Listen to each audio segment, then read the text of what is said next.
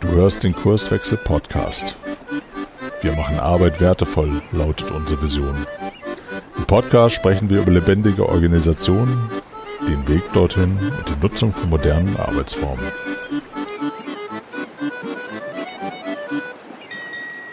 Hallo im Kurswechsel Podcast. Hier ist Caroline Habekost und ich bin Kurswechslerin. Ich bin Rico Sassen und bin HICler. Genau, und ich mache agile Beratung und Kommunikationstrainings. Ich mache Softwareentwicklung und Beratung. Und zusammen haben wir diese Serie hier im Podcast Kommunikation in Teams beziehungsweise in Scrum-Teams. Und wir haben schon zwei Episoden aufgenommen, wo es einmal um klare, Epi klare Kommunikation ging und um Faktoren für erfolgreiche Kommunikation. Und heute befinden wir uns im dritten Teil und der heißt Gruppendynamik und Rollen. Wer ist was im Team und wofür? Genau. Ähm, das Schwierige für Teammitglieder und eigentlich müssen wir anders ausholen. In einem Team haben wir sehr oft das Problem, und das egal, ob das auf der Arbeit oder im Freundschaftskreis oder eine Organisation, dass wir eine Feier organisieren oder in einem größeren Unternehmen im äh, Organisationsbereich, haben wir oft das Problem, wenn nicht ganz klar ist, wer eigentlich welche Rolle in dem Team übernimmt. Denn wenn ich jetzt, beziehungsweise auch was diese Rolle beinhaltet, denn wenn ich jetzt dir einfach nur einen Titel gebe, kann es sein, dass du dir was darunter vorstellst oder du so etwas gelebt hast oder in einem anderen Unternehmen oder in einer anderen Gruppe ausgeübt hast ich aber eine ganz andere Vorstellung habe. Und dann haben wir ein Problem. Und wenn wir das nicht vorher definieren, kann es sein, dass ich sehr schnell enttäuscht werde, weil ich denke, dass du bestimmte Sachen machen sollst, die zu deiner Rolle gehört, von der du aber gar nichts weißt. Da geht es ja letztendlich auch um Erwartungen an diese Rolle. Ne? Also was ist ein Projektleiter? Wofür hat er die Verantwortung? Äh, gibt der die Themen, an denen gearbeitet werden, rein? Wird er diese Themen priorisieren? Sagt er nur, was gemacht werden soll? Oder sagt er auch, wie etwas gemacht werden soll? Wie viel habe ich als Mitarbeiterin in diesem Team an Eigenverantwortung? Also es geht letztendlich um die ganze Klärung von, wer trägt wofür welche Verantwortung, wer trifft welche Entscheidungen. Und wenn da die Rollen nicht klar definiert sind, dann läuft es drunter und drüber. Und meine Erfahrung ist, dass ich oft gerufen werde von wegen, Caroline, kannst du mal was machen? Die Kommunikation in meinem Team läuft nicht gut. Und dann komme ich dahin und die reden total gut miteinander. Nur die Basis ist nicht gegeben, weil keiner weiß, wer ist hier eigentlich für was zuständig. Und der Scrum-Prozess liefert ja eine gewisse Antwort darauf, weil es gibt ja die Rolle vom Product Owner, es gibt die Rolle vom Scrum Master und es gibt das Entwicklungsteam. Und trotzdem bedarf es aus meiner Erfahrung nochmal eine Definition Person. Was bedeutet jede Rolle für genau dieses Team? Ja, ich habe da auch ein Beispiel, was jetzt losgelöst ist von solchen Gruppenarbeiten. Ich hab, wurde gefragt, ob ich mir mal was durchlesen kann, was jemand äh, verfasst hat. Und als er mir das gesendet hat, dann waren da sehr viele Rechtschreibfehler und Satzfehler drin. Und ich habe dann zu dieser Person gesagt, nee, ich gehe jetzt eigentlich davon aus, wenn du mir das schickst und ich soll das nochmal überprüfen, dass du selber das schon vorher überprüft hast. Das heißt, ich von der Rolle, dass er der Schreiber ist und ich bin der Überprüfer, bin ich davon ausgegangen, wenn er das schreibt, dass er das selber nochmal übertreibt. Also allein auf so einem niedrigen Level ist es so, dass ich eine Erwartung hatte in seiner Rolle, als ich verfasse das und du sollst das prüfen, dass ich, äh, dass das nicht klar kommuniziert ist. Also er ist davon ausgegangen, er kann irgendwas schreiben. Er ist jetzt losgelöst von männlich-weiblich, schickt mir das und ich muss dann sowieso alle Fehler ausradieren. Also das äh, sehe ich dann nicht. Und dann klärt man das einmal in ein Gespräch und dann ist klar, dass die Person das überarbeitet und dann haben wir fertiggestellte Rollen. Hätte er mich überlistet, dann hätte ich das alles korrigieren müssen. Erwarten kannst du das, was ihr vereinbart habt. Und das genau. passiert oft nicht. Das ist genau das Gleiche. Ich mache immer gerne äh, ja, Vergleiche zu partnerschaftlichen Beziehungen. Habe ich in den letzten beiden Episoden gar nicht gemacht. Endlich kommt es. Und zwar ist es so, wenn äh, sich Leute zusammentun, Mann und Frau oder äh, Frau und Frau, Mann und Mann, ich will jetzt nicht so aus in eine Partnerschaft diverse eingehen, Mann, dann wird oft davon ausgegangen, äh, dass wir einander treu sind. Weil Treue irgendwie ein gewisses Beziehungsideal in unserer Kultur hat. Und es wird aber nie darüber gesprochen, wo fängt Treue an und wo hört sie auf, ja? Also darf ich jetzt noch andere Männer umarmen oder ist das schon Fremdgehen? Darf ich flirten oder ist das schon Fremdgehen? Was, wie weit, wo sind da die Grenzen? Das wird oft gar nicht definiert und dann entstehen die ersten Missverständnisse und die ersten Streitigkeiten, meistens so nach dieser rosaroten Phase und dann ist man irgendwann eingegroovt und weiß, okay, gut, äh, mein Mann hat jetzt kein Problem damit, wenn ich andere umarme, aber wenn ich heftig flirte, findet er das nicht so gut, das ist auch für mich in Ordnung, dann mache ich das nicht. Und solche sozialen Verhaltensregeln haben wir auch im Team auf ganz anderer Basis im Sinne von, wenn ich jemanden bitte, etwas gegenzulesen, erwartet ein Rico, dass ich vorher selber schon auf Rechtschreibung geprüft habe. Ähm, es gibt viele Verhaltensregeln, die dahingehend definiert werden müssen, beziehungsweise drüber gesprochen werden müssen. Und deswegen möchte ich dir als Hörer, Hörerin mitgeben, erwarten kannst du das, was ihr vereinbart habt und nicht das, was du vermutest oder wie du denkst, dass man das so macht oder wie diese Gesellschaft das wohl so will, sondern sprecht einfach darüber. Und das lässt sich wunderbar machen, wenn ihr neu als Team zusammengekommen seid, beziehungsweise jemand Neues ins Team kommt ähm, und ihr jemanden einarbeitet, dass ihr darüber einmal sprecht, weil das ist auch sehr personenspezifisch. Ja, also ähm, ich erwarte vielleicht von dem einen was anderes als von dem anderen, weil sie auch in verschiedenen Rollen sind. Genau, dann kommen wir jetzt zu dem nächsten Thema in diesem Bereich. Was ist, wenn ich jetzt Teammitglieder habe, die ich als schwierig einstufe? Das können Personen sein, die nicht wirklich mitarbeiten. Es können Personen sein, die immer alles sehr negativ sehen. Es können Personen sein, die sehr aggressiv sind von ihrer Art. Oder einfach nur, wie zum Beispiel in meinem Fall, sehr lustig drauf und man weiß gar nicht, ob diese Person irgendwas ernst nimmt. Ach, du bist lustig? Ich bin, ja, ich bin ganz lustig. also nervig lustig. ähm, das, das würden wir jetzt alles als schwierige Teammitglieder einstufen. Also immer die Leute, die aus dem normalen Raster fallen und dadurch auffällig werden. So, wie gehe ich jetzt eigentlich mit solchen Leuten um? Was man da verstehen sollte, ist, dass es hinter jedem Verhalten, egal was wir haben, jemand macht sehr viel Quatsch, jemand ist sehr aggressiv, jemand ist immer negativ oder durchweg positiv, was jetzt meistens nicht so als negativ angesehen wird. Ach, kann auch anstrengend sein. Das Positive wird nicht als negativ angesehen, das ist irgendwie ganz komisch. Dahinter verhält, äh, versteckt sich meistens ein Bedürfnis. Also dieses Verhalten strahlt aus, okay, diese Person hat ein Bedürfnis, was sie damit deckt. Das geht noch dahingehend sogar, wenn diese Person in dem Team nachher fehlt, hat das Team manchmal ein Bedürfnis, was dann nicht mehr erfüllt wird und irgendjemand steigert sich so ein bisschen mehr auch in diese Rolle rein. Das heißt, wenn ich jetzt in einem Team bin und ich bin ein lustiger Typ und äh, sorge für tolle Stimmung und will, dass alles lustig ist und ein bisschen leichtherzig und ich bin auf einmal weg und alle anderen handeln das nicht in der Art und Weise, wird es mit hoher Wahrscheinlichkeit die eine oder andere Person geben, vielleicht sogar im Verbund mit anderen Personen aus dem Team, die nach und nach diese Rolle etwas mehr ersetzen. Weil dann merkt man auf einmal, okay, unser Team alleine hat schon allein ein Bedürfnis gehabt, dass da die Leichtigkeit vielleicht drin ist oder dass ich, dass, dass auch ein skeptischer Blick auf diese ganze Situation ist.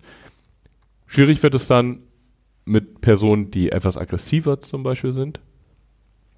Das hatte ich auch öfter in, in Teams, dass wenn sie auf irgendetwas angesprochen werden, dass sie ihre Arbeit nicht richtig machen oder dass irgendetwas in Frage gestellt wurde, äh, was die machen, also nicht mal, dass das als falsch angesehen wurde, sondern einfach nur, man hat es zur Diskussion gestellt, dass sie sehr impulsiv und sehr aggressiv wurden. Das kann natürlich wirklich sein, dass sie durch dieses Verhalten zum Beispiel davon ablenken wollen, dass das ein Problem ist. Oder sie wollten durch ihr Verhalten das so machen, dass sie gar nicht mehr darauf angesprochen werden, dass sie dann dieses aggressive Verhalten haben. Manchmal hat es aber noch nicht mal etwas mit der, mit der Situation an sich zu tun, sondern vielleicht haben die sogar ein ganz anderes Problem, was dann dort reinwirkt.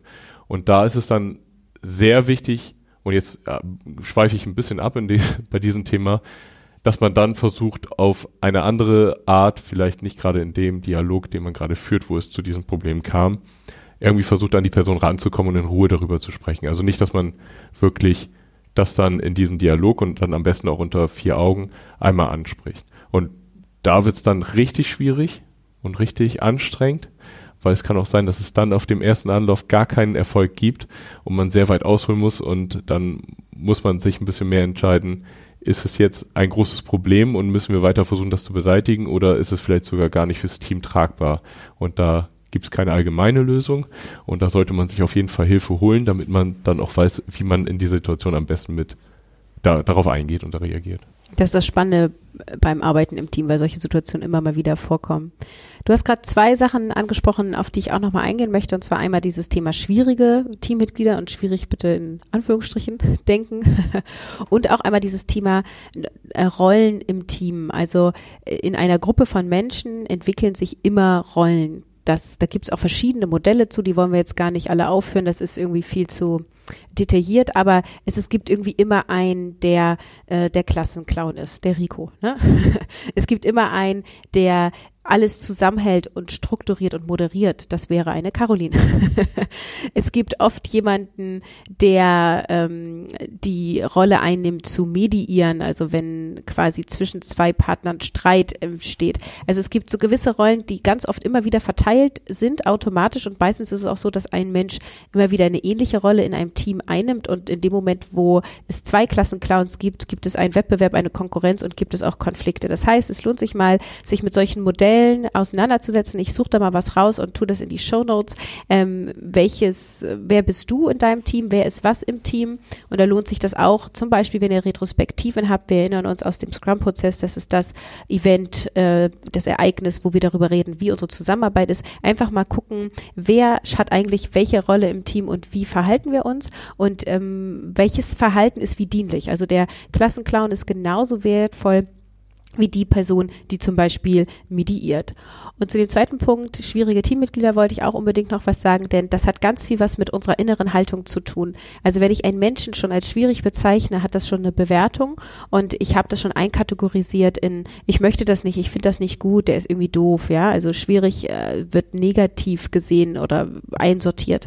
Und äh, das ist genau das, was du gesagt hast, Rico. Hinter jedem Verhalten liegt ein Bedürfnis und hinter jedem Verhalten kann man meistens, nicht immer, aber ganz oft, eben auch was dienlich Ähnliches für das Team raussuchen. Für mich ist immer ein schwieriges, in Anführungsstrichen, Teammitglied so Blockierer. Ich komme irgendwo in ein Unternehmen, sie wollen zum Beispiel auf Teamebene agiles Arbeiten e-, etablieren und dann gibt es da jemanden, der findet das alles neumodischen Quatsch und hat da keine Lust zu und wehrt sich erstmal dagegen. Und das ist eine sehr wertvolle Person im Team, weil die nämlich aufpasst, dass wir jetzt nicht zu schnell äh, neue Sachen einführen, ohne das durchdacht zu haben und ohne das abzugleichen mit den Prozessen, die wir vorher hatten. Und das ist immens wichtig, weil ansonsten äh, ist man drei Monate da, etabliert agiles Arbeiten, hinterlasst verbrannte Erde und am Schluss war die Agilität schuld und man macht so wie früher. Mhm. und der Blockierer blockiert nicht, weil er unbedingt blockieren will, sondern er blockiert vielleicht aus Angst, das ist jetzt alles Interpretation, vielleicht aus, das haben wir schon immer so gemacht, ist ja immer ein gutes Argument, gut in Anführungsstrichen. Ähm, und auch der Blockierer darf Erfahrungsräume machen, um das agile Arbeiten auszuprobieren, um zu gucken, ob es für ihn und für sein Team hilfreich ist. Und er bremst vielleicht uns ein bisschen in der Entwicklung, aber wir passen auf, dass wir jetzt die Prozesse nicht nebeneinander laufen lassen, sondern ineinander verzahnen. Und deswegen ist der Blockierer genauso genauso wichtig wie die Optimistin zum Beispiel. Genau, dann kommen wir jetzt zum nächsten Punkt. Da geht es darum, wenn wir in einer äh, in einem Dialog zum Beispiel sind, dass wir anfangen zu beobachten und nicht zu bewerten. Und äh, da bitte ich dich dann drum, da etwas genauer was drüber zu sagen. Wenn wir jetzt in einem Team sind und wir etwas ansprechen wollen, eine Kritik konstruktiv äußern wollen oder wir ähm, ein Thema ansprechen wollen, wo wir unsicher sind, äh, wie wir das ansprechen sollen, gibt es die Möglichkeit, es äh, in vier Schritten anzusprechen. Und das ist angelehnt an die gewaltfreie Kommunikation von Rosenberger, um dann etwas zu äußern und zu sagen, ähm, ohne dass der andere sich ja schlecht fühlt oder zu stark kritisiert fühlt. Und das ist ein Vier-Schritte-System.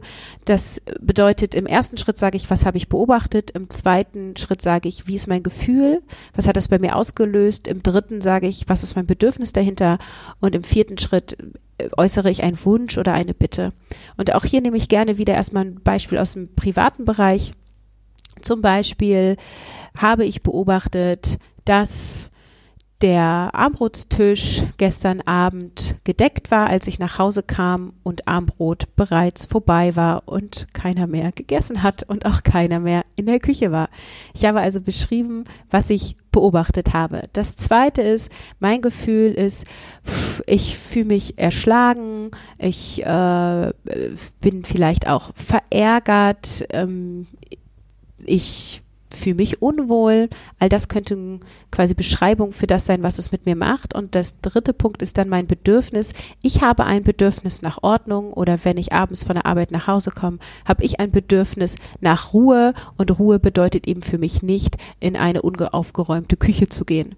Und dann kann ich meine Bitte, meinen Wunsch äußern und kann eben den restlichen Familienmitgliedern sagen, bitte räumt den Tisch ab, wenn ihr fertig seid, so dass ich, wenn ich nach Hause komme, eine ordentliche Küche vorfinde.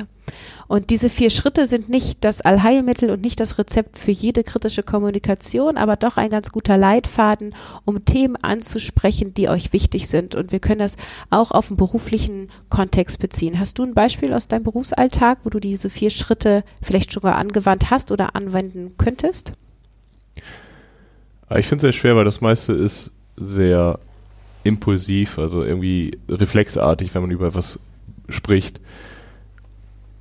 Also ich könnte zum Beispiel als Beispiel bringen, wenn ich in meinem Bereich sage, jetzt gehen wir wieder mal in die Softwareentwicklung.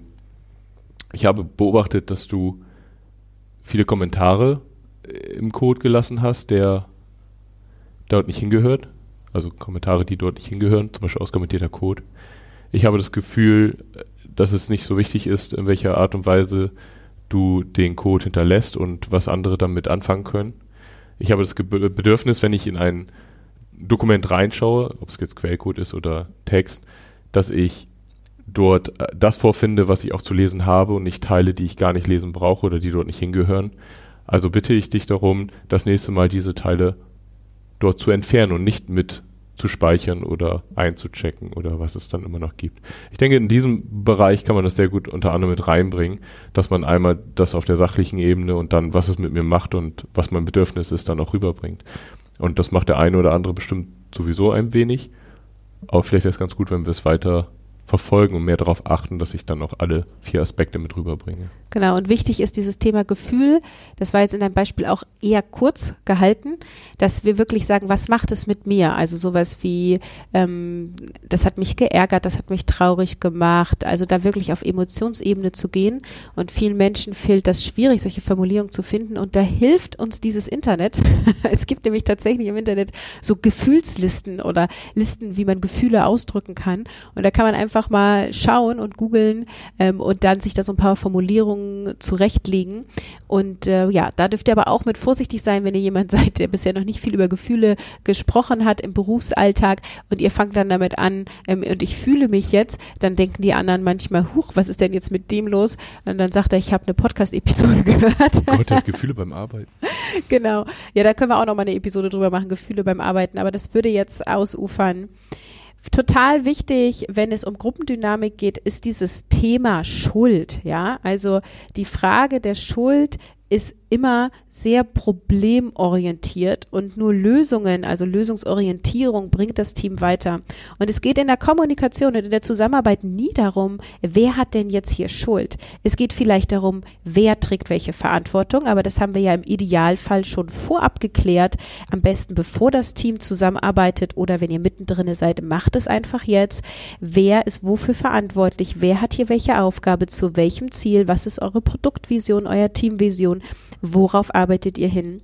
Und es geht niemals um Schuld, denn Schuld ist immer ein unangenehmes Gefühl, es ist immer eine Diskussion um was war und was war spielt nur eine Rolle, um ähm, für die Zukunft daraus Ressourcen zu ziehen. Das heißt, natürlich müssen wir darüber sprechen, wenn ein Prozess nicht läuft, was da schiefgelaufen ist, um, wenn dieser Prozess halt weitergeht, es in der Zukunft anders zu machen.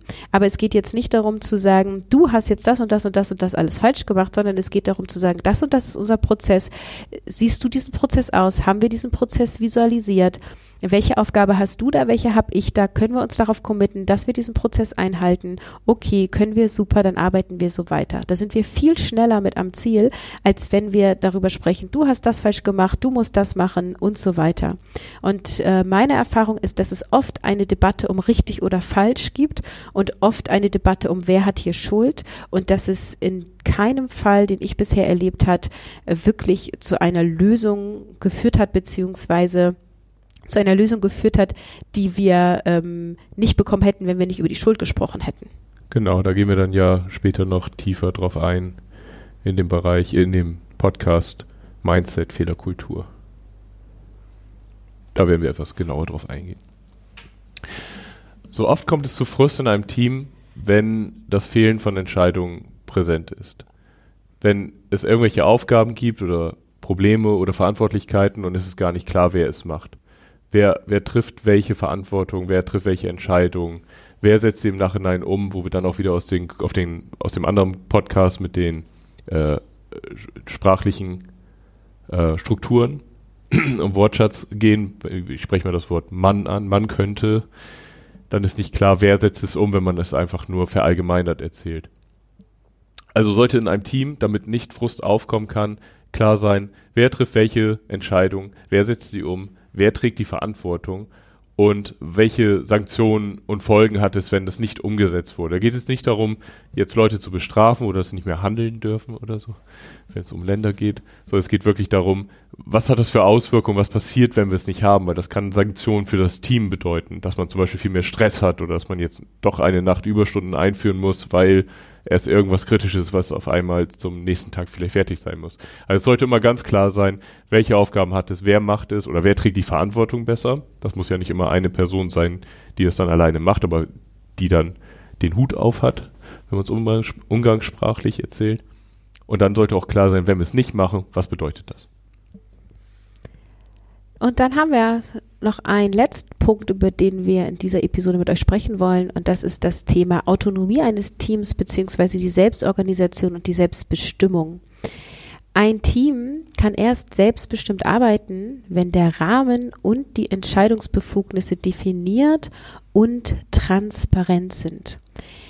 Dieses Thema wird immer präsenter, zumindest in unserem Arbeitsalltag, weil wir eben unterwegs sind in Netzwerkorganisationen oder in Organisationen, die dahin wollen, äh, die sich selbst organisierte und selbstbestimmte Teams wünschen. Wichtig ist, selbstorganisiert und selbstbestimmt sind zwei verschiedene Dinge. Selbstorganisiert heißt, das Team organisiert sich selbst. sagt das Wort ja schon. Also die Prozesse werden selbst definiert, die Abläufe, ähm, die, die Ab Anzahl an Meetings, die stattfinden, wie diese Meetings abfinden, also dieses ganze Wie. Und Selbstbestimmung heißt, dass sie auch Inhalte selber bestimmen, die Ausrichtung selber bestimmen. Und oft ist es so, dass die Bestimmung des Teams über einen Projektleiter, Projektleiter, Leiterin läuft oder über eine Management-Ebene und die Teams sich erstmal selbst organisieren und wenn es dann eben gewünscht ist vom Unternehmen nach und nach auch Selbstbestimmung mit übernehmen. Und ähm, ja, dafür gibt es Vor- und Nachteile, äh, wie man das machen möchte.